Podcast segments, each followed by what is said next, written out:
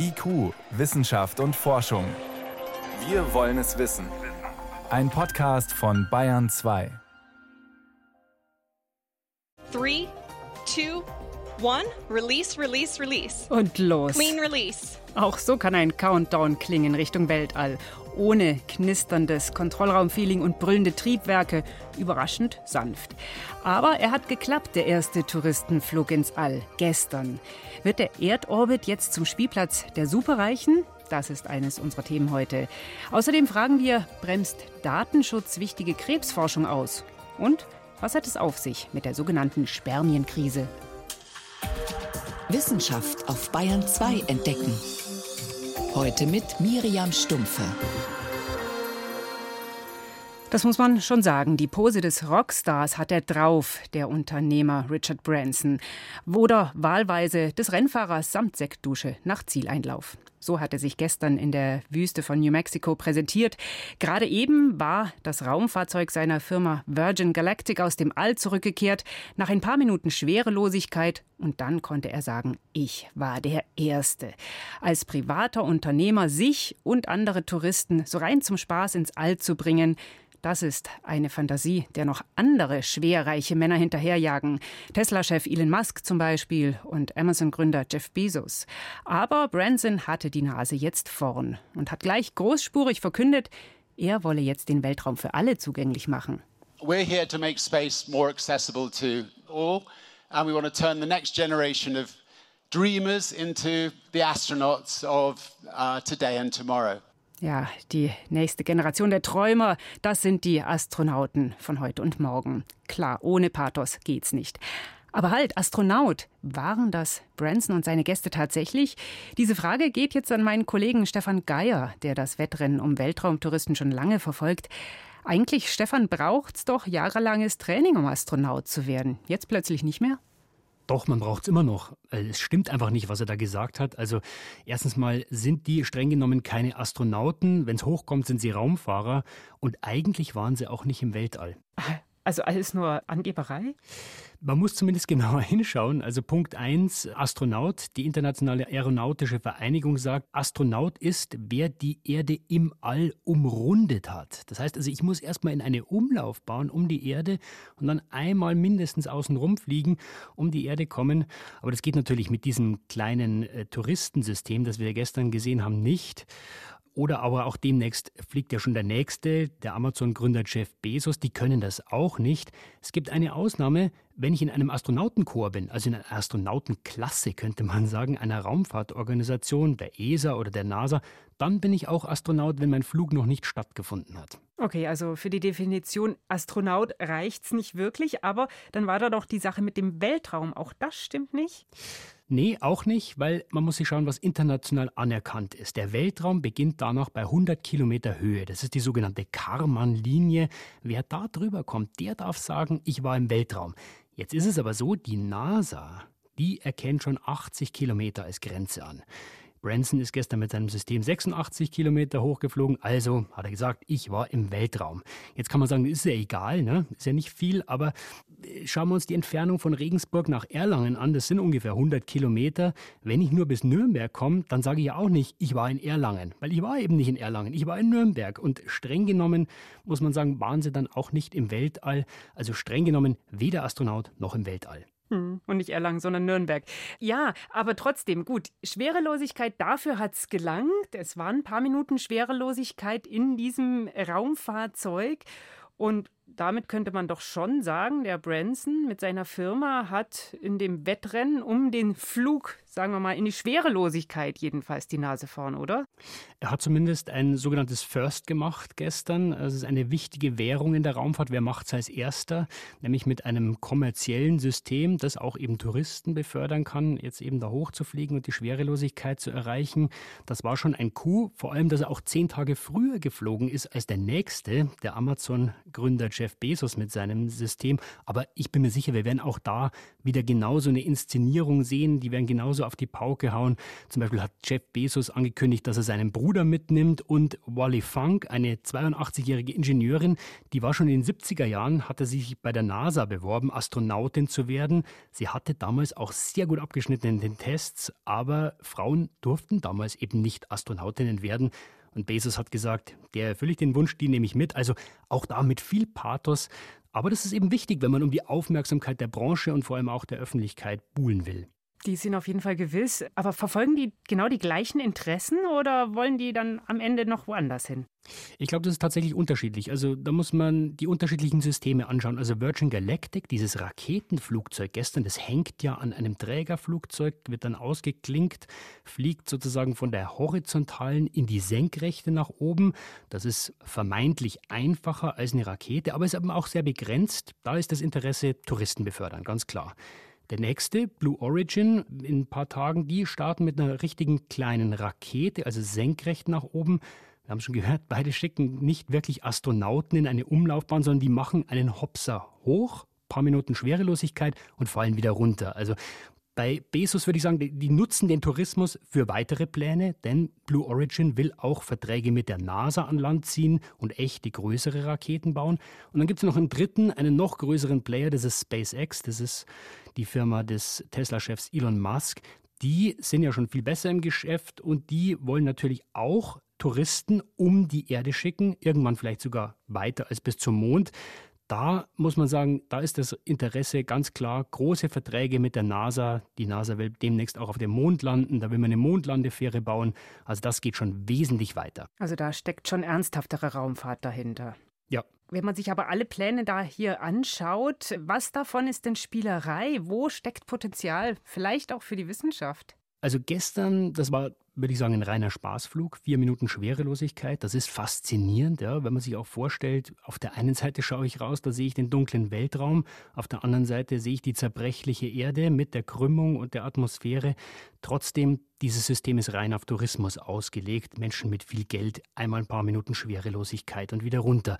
Aber die Schwerelosigkeit an sich, die ist natürlich schon sehr wertvoll für die Wissenschaft, vor allem aber, wenn man Experimente machen kann. Das ist bislang jetzt hier nicht geplant. Ja. Die kriege ich nur auf der internationalen Raumstation, da brauche ich viel mehr Aufwand, größere Raketen, um hinzukommen und so weiter.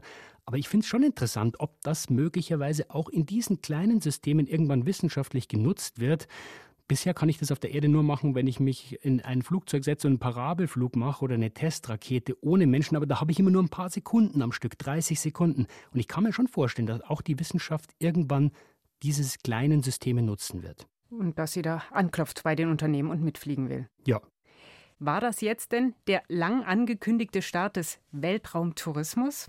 Also man muss anerkennen, das gestern hat gut geklappt und wenn es in wenigen Tagen mit dem zweiten kommerziellen privaten System auch klappt, das ist schon der Start einer neuen Ära, in der zahlende Privatpersonen, man muss ja das nötige Kleingeld haben, mal eben in den Weltraum fliegen können. Ja, angeblich hat Virgin Galactic schon 600 Reservierungen, sagen sie selber, Ticketpreis 250.000 Dollar, das lohnt sich schon. Und dann kann man schon sagen, würde ich sagen, 2021 und insbesondere dann auch der gestrige Tag, das war der Start Startpunkt für die kommerzielle bemannte Raumfahrt.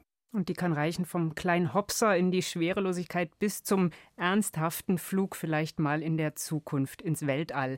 Vielen Dank, das waren Hintergründe von meinem Kollegen Stefan Geier zum Wettrennen ins All für Touristen. Gern. IQ, Wissenschaft und Forschung gibt es auch im Internet. Als Podcast unter bayern2.de. Wenn in der Krebsforschung was vorangeht, wenn zum Beispiel neue Tricks entwickelt werden, um gefährliche Tumore früher zu erkennen, dann ist das eine wahnsinnig tolle Sache. Es rettet Menschenleben. Da müsste man eigentlich alles dafür tun, dass Wissenschaftlern, die an sowas arbeiten, keine Fesseln angelegt werden. Die aber beschweren sich manchmal, wir könnten viel weiter sein, wenn, ja, wenn es bestimmte Datenschutzregeln nicht gäbe. Denn ein Werkzeug, das in der Medizin immer wichtiger wird, ist KI, künstliche Intelligenz. Sie soll bei Diagnosen oder bei der Entwicklung von Medikamenten helfen. Nur um dieses Werkzeug zuverlässig zu entwickeln, brauchen Forscherinnen und Forscher Patientendaten. Da wird's knifflig. Worum es geht, das hat sich Oliver Buschek schildern lassen von KI-Forschern und Ärzten. Wenn es um die Erkennung von schwarzem Hautkrebs geht, haben Kollegen aus den USA gezeigt, dass man mit sehr vielen Bildern Algorithmen darauf trainieren kann, dass diese Algorithmen dann in der Lage sind, schwarze Flecken wirklich sehr gut als Hautkrebs oder auch nicht als Hautkrebs zu erkennen. Was der Bonner Medizinprofessor Joachim Schulze hier erklärt, ist nur eines von vielen Beispielen für das, was künstliche Intelligenz oder genauer maschinelles Lernen in der Medizin inzwischen leistet. Computeralgorithmen analysieren dabei Tausende oder Hunderttausende von Daten. In diesem Beispiel sind das Bilder von gesunden und erkrankten Hautstellen. Nachdem man sie auf diese Weise trainiert hat, sind sie anschließend in der Lage, selbstständig zu erkennen, ob eine Aufnahme einen Hautkrebs zeigt. In Studien waren die Algorithmen in ihren Diagnosen teilweise treffsicherer als Ärztinnen und Ärzte, vorausgesetzt, sie hatten vorher genug Bilder gesehen, anhand derer sie lernen konnten. Und genau hier beginnen die Schwierigkeiten. Das Problem ist aber, dass die nicht an einem Ort vorliegen. Ja, jedes Krankenhaus hat nur eine bestimmte Anzahl von Röntgenbildern, andere wieder andere. Und das macht es dann schwierig, weil wir ja medizinische Daten nicht einfach so austauschen dürfen. Denn in Europa verhindert der Datenschutz, dass Fotos oder Röntgenaufnahmen von Patienten einfach so weitergegeben werden. In den USA sind die Regeln laxer. Dort hat etwa Google gerade erst eine Vereinbarung mit der Krankenhauskette HCA Healthcare abgeschlossen. Die speichert die Daten von jährlich 32 Millionen Patienten künftig in der Google Cloud zur Entwicklung von neuen Algorithmen für das Gesundheitswesen, wie es heißt. Was wir leider jetzt sehen, ist, dass sich zurzeit sehr große zentrale Datenlager bilden und eben die Global Player dabei sind, entsprechende Daten zu horten, sehr viel Geld auch in deren Annotation stecken, dass die eine sehr, sehr gute Datenqualität haben und dann sagen die natürlich auch, dann wollen nur wir davon profitieren und machen daraus unsere Produkte. Warnt der Informatikprofessor Andreas Meyer. Er ist Leiter des Lehrstuhls für Mustererkennung an der Universität Erlangen-Nürnberg. Bremst also der Datenschutz die Innovation in Europa aus? Auf jeden Fall gibt es gute Gründe, Patientendaten vertraulich zu behandeln. Denn auch wenn Bilder ohne Namen oder andere persönliche Informationen gespeichert werden, lässt sich Anonymität nicht in allen Fällen sicherstellen, erklärt Joachim Schulze. Wenn man jetzt eine kernspintomografische Aufnahme vom Kopf macht, dann können Algorithmen letztendlich auch die Gesichtsform wieder zurückrechnen. Ja, das heißt, wenn diese Daten in die falschen Hände kommen, dann könnte ich sogar sagen, von wem das ist, weil ich das Gesicht nachher wieder erkennen kann. Und das wollen wir natürlich auf gar keinen Fall. Wie also tut man dem Datenschutz Genüge und schafft es trotzdem, Algorithmen zu trainieren, sodass Medizinerinnen und Mediziner dabei nicht vom Silicon Valley abhängig werden? Hoffnungen setzt man hier auf Verfahren, bei denen Daten nicht erst zentral gehortet werden müssen, damit die Algorithmen ihr Training aufnehmen können.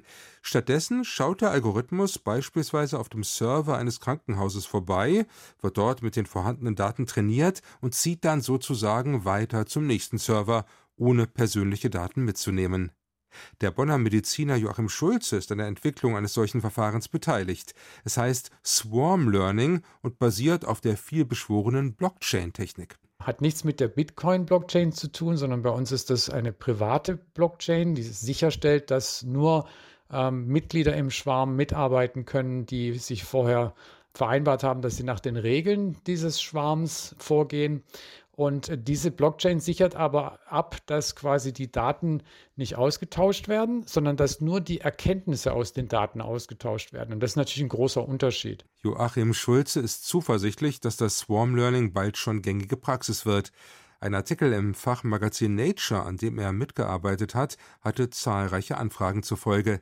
Und man hat ein großes amerikanisches IT-Unternehmen mit an Bord, das die technische Umsetzung vorantreibt ohne Interesse an den Daten zu haben, wohlgemerkt.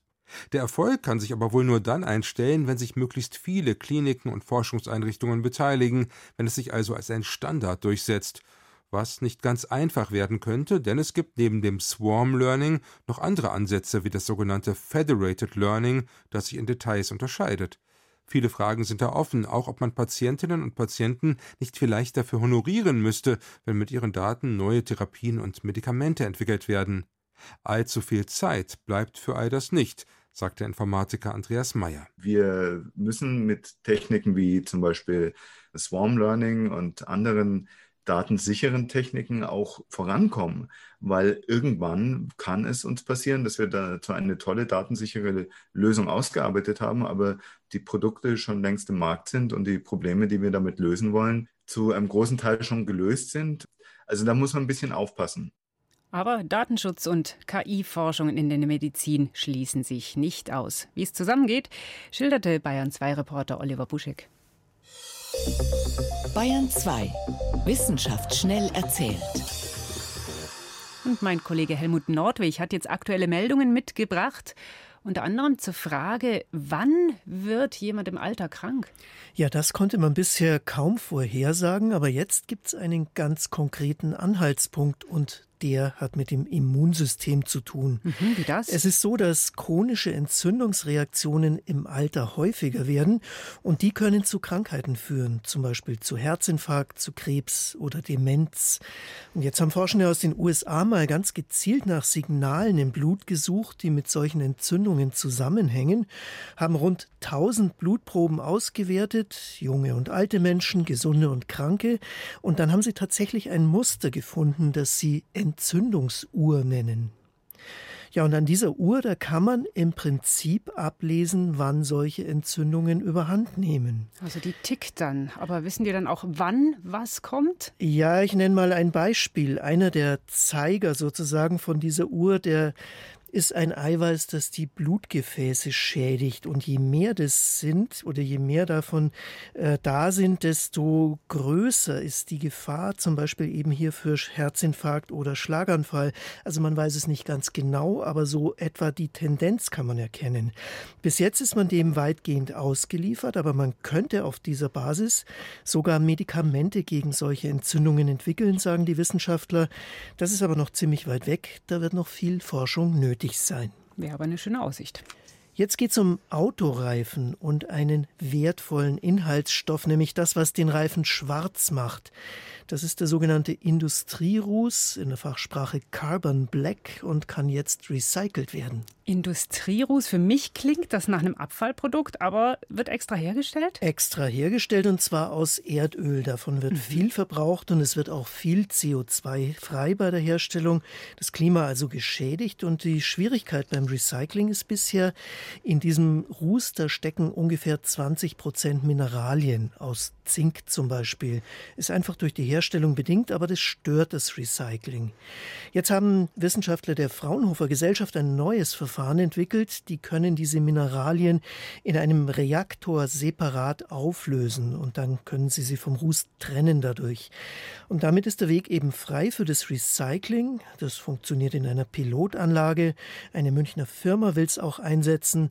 Also das ist dann wenigstens ein kleiner Beitrag zum Klimaschutz beim Autofahren, wenn man fahren muss, denn Reifen brauchen wir ja immer. Hm.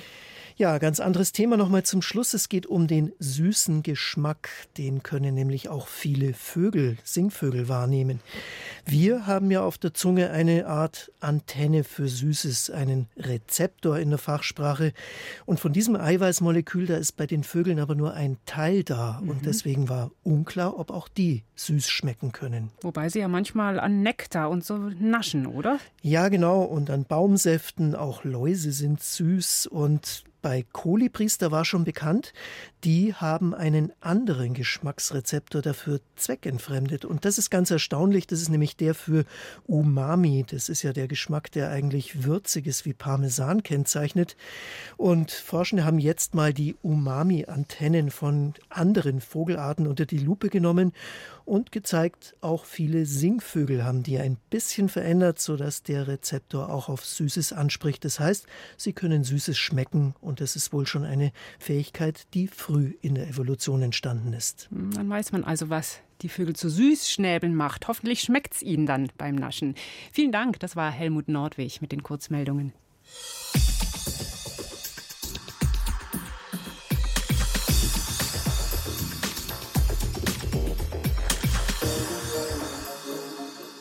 Sie hören Bayern 2, es ist sechs Minuten vor halb sieben und es ist Woche zwei für unsere Sexserie.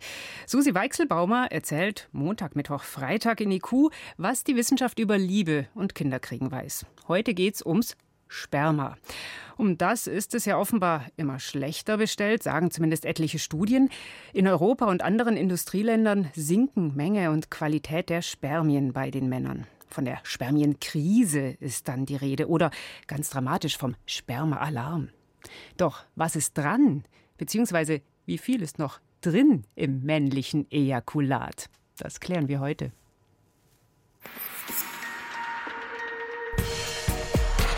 Chemie der Liebe. Das weiß die Wissenschaft über Sex. Spermien in der Krise.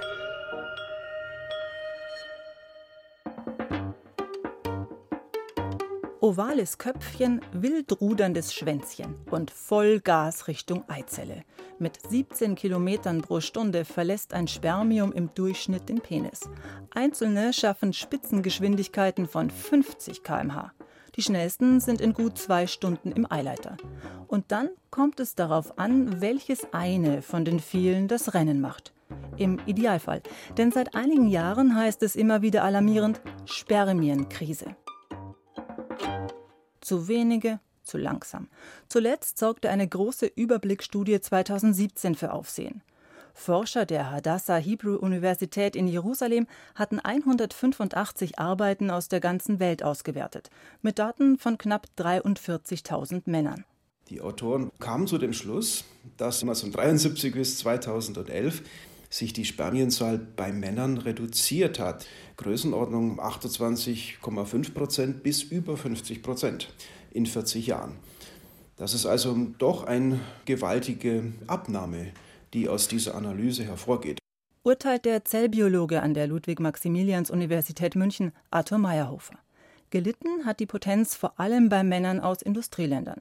Die israelischen Kollegen berechneten knapp 60 Prozent weniger Spermien pro Samenerguss für Männer in Europa, Nordamerika, Australien und Neuseeland. Das bestätigen Einzelstudien auch in den letzten Jahren eigentlich immer wieder, dass hier ein Trend zu beobachten ist, der vielleicht vor einiger Zeit schon eingesetzt hat und der sich offensichtlich fortsetzt. Die Qualität von Spermien bewerten die Forschenden nach Beweglichkeit, Schwimmgeschwindigkeit und Aussehen. Dabei deuten immer mehr Studien auf zu langsame und nicht richtig geformte Spermien hin. Und es werden einfach weniger. Dazu gibt es weltweite Untersuchungsrichtlinien, erklärt der Androloge Stefan Schlatt von der Universität Münster. Prinzipiell gilt aber, dass nach diesen Standardkriterien bestimmte Spermien eine gewisse Schwelle haben, an der der Mann als nicht mehr voll fruchtbar gilt. Das ist zum Beispiel bei der Spermienzahl eine Grenze von 15 Millionen Spermien pro Milliliter Ejakulat. Das ist eine Zahl, die hat sich einfach empirisch ergeben. Die untersuchen viele fruchtbare Paare, die dann ganz normal Kinder bekommen haben. Wer weniger als diese Menge produziert, ist nicht automatisch unfruchtbar. Nur schwieriger werde es dadurch in Sachen Nachwuchs, erklärt Schlatt. Aber warum schwächelt das Sperma? Das ist die 1 Million Euro Frage. Wir wissen es nicht. Es gibt natürlich jede Menge Meinungen dazu und auch Ideen, was dahinter stecken könnte. Man könnte salopp sagen, das ist einfach Umwelt und Lifestyle. Umwelt und Lifestyle und da kann man natürlich jetzt sagen, hat sich auch die letzten Jahrzehnte einiges geändert besonders in westlichen Industrienationen. Umweltgifte setzen wohl den Spermien zu, Alkohol und Fett ebenfalls. Man weiß auch, dass zum Beispiel Übergewicht eine Rolle spielt. Man weiß, dass Rauchen eine Rolle spielt. Ob Handys in der Hosentasche eine Rolle spielen, das ist sicherlich noch nicht geklärt. Möglicherweise auch weit verbreitete Anwendung von Analgetika, von Schmerzmitteln könnte hier eine Rolle spielen. Und wahrscheinlich ist es letzten Endes alles zusammengenommen. Muss man sich damit also irgendwann geschlagen geben in der Spermienkrise und aussterben? Noch liegt der Durchschnitt des jungen westlichen Mannes bei 41 bis 55 Millionen Spermien pro Milliliter Ejakulat. Kritisch für die Fortpflanzung wird es bei unter 15 Millionen. In wilde Verzweiflung verfallen braucht man also noch nicht.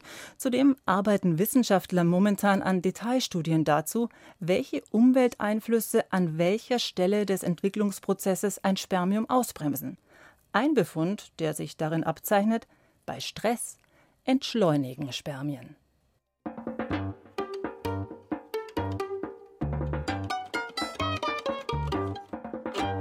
Die Chemie der Liebe. Was die Wissenschaft über Sex weiß, das hat unsere Reporterin Susi Weichselbaumer gesammelt. Mehr dazu finden Sie auch online auf br.de-wissen. Das war's heute in IQ Wissenschaft und Forschung. Ich bin Miriam Stumpfe.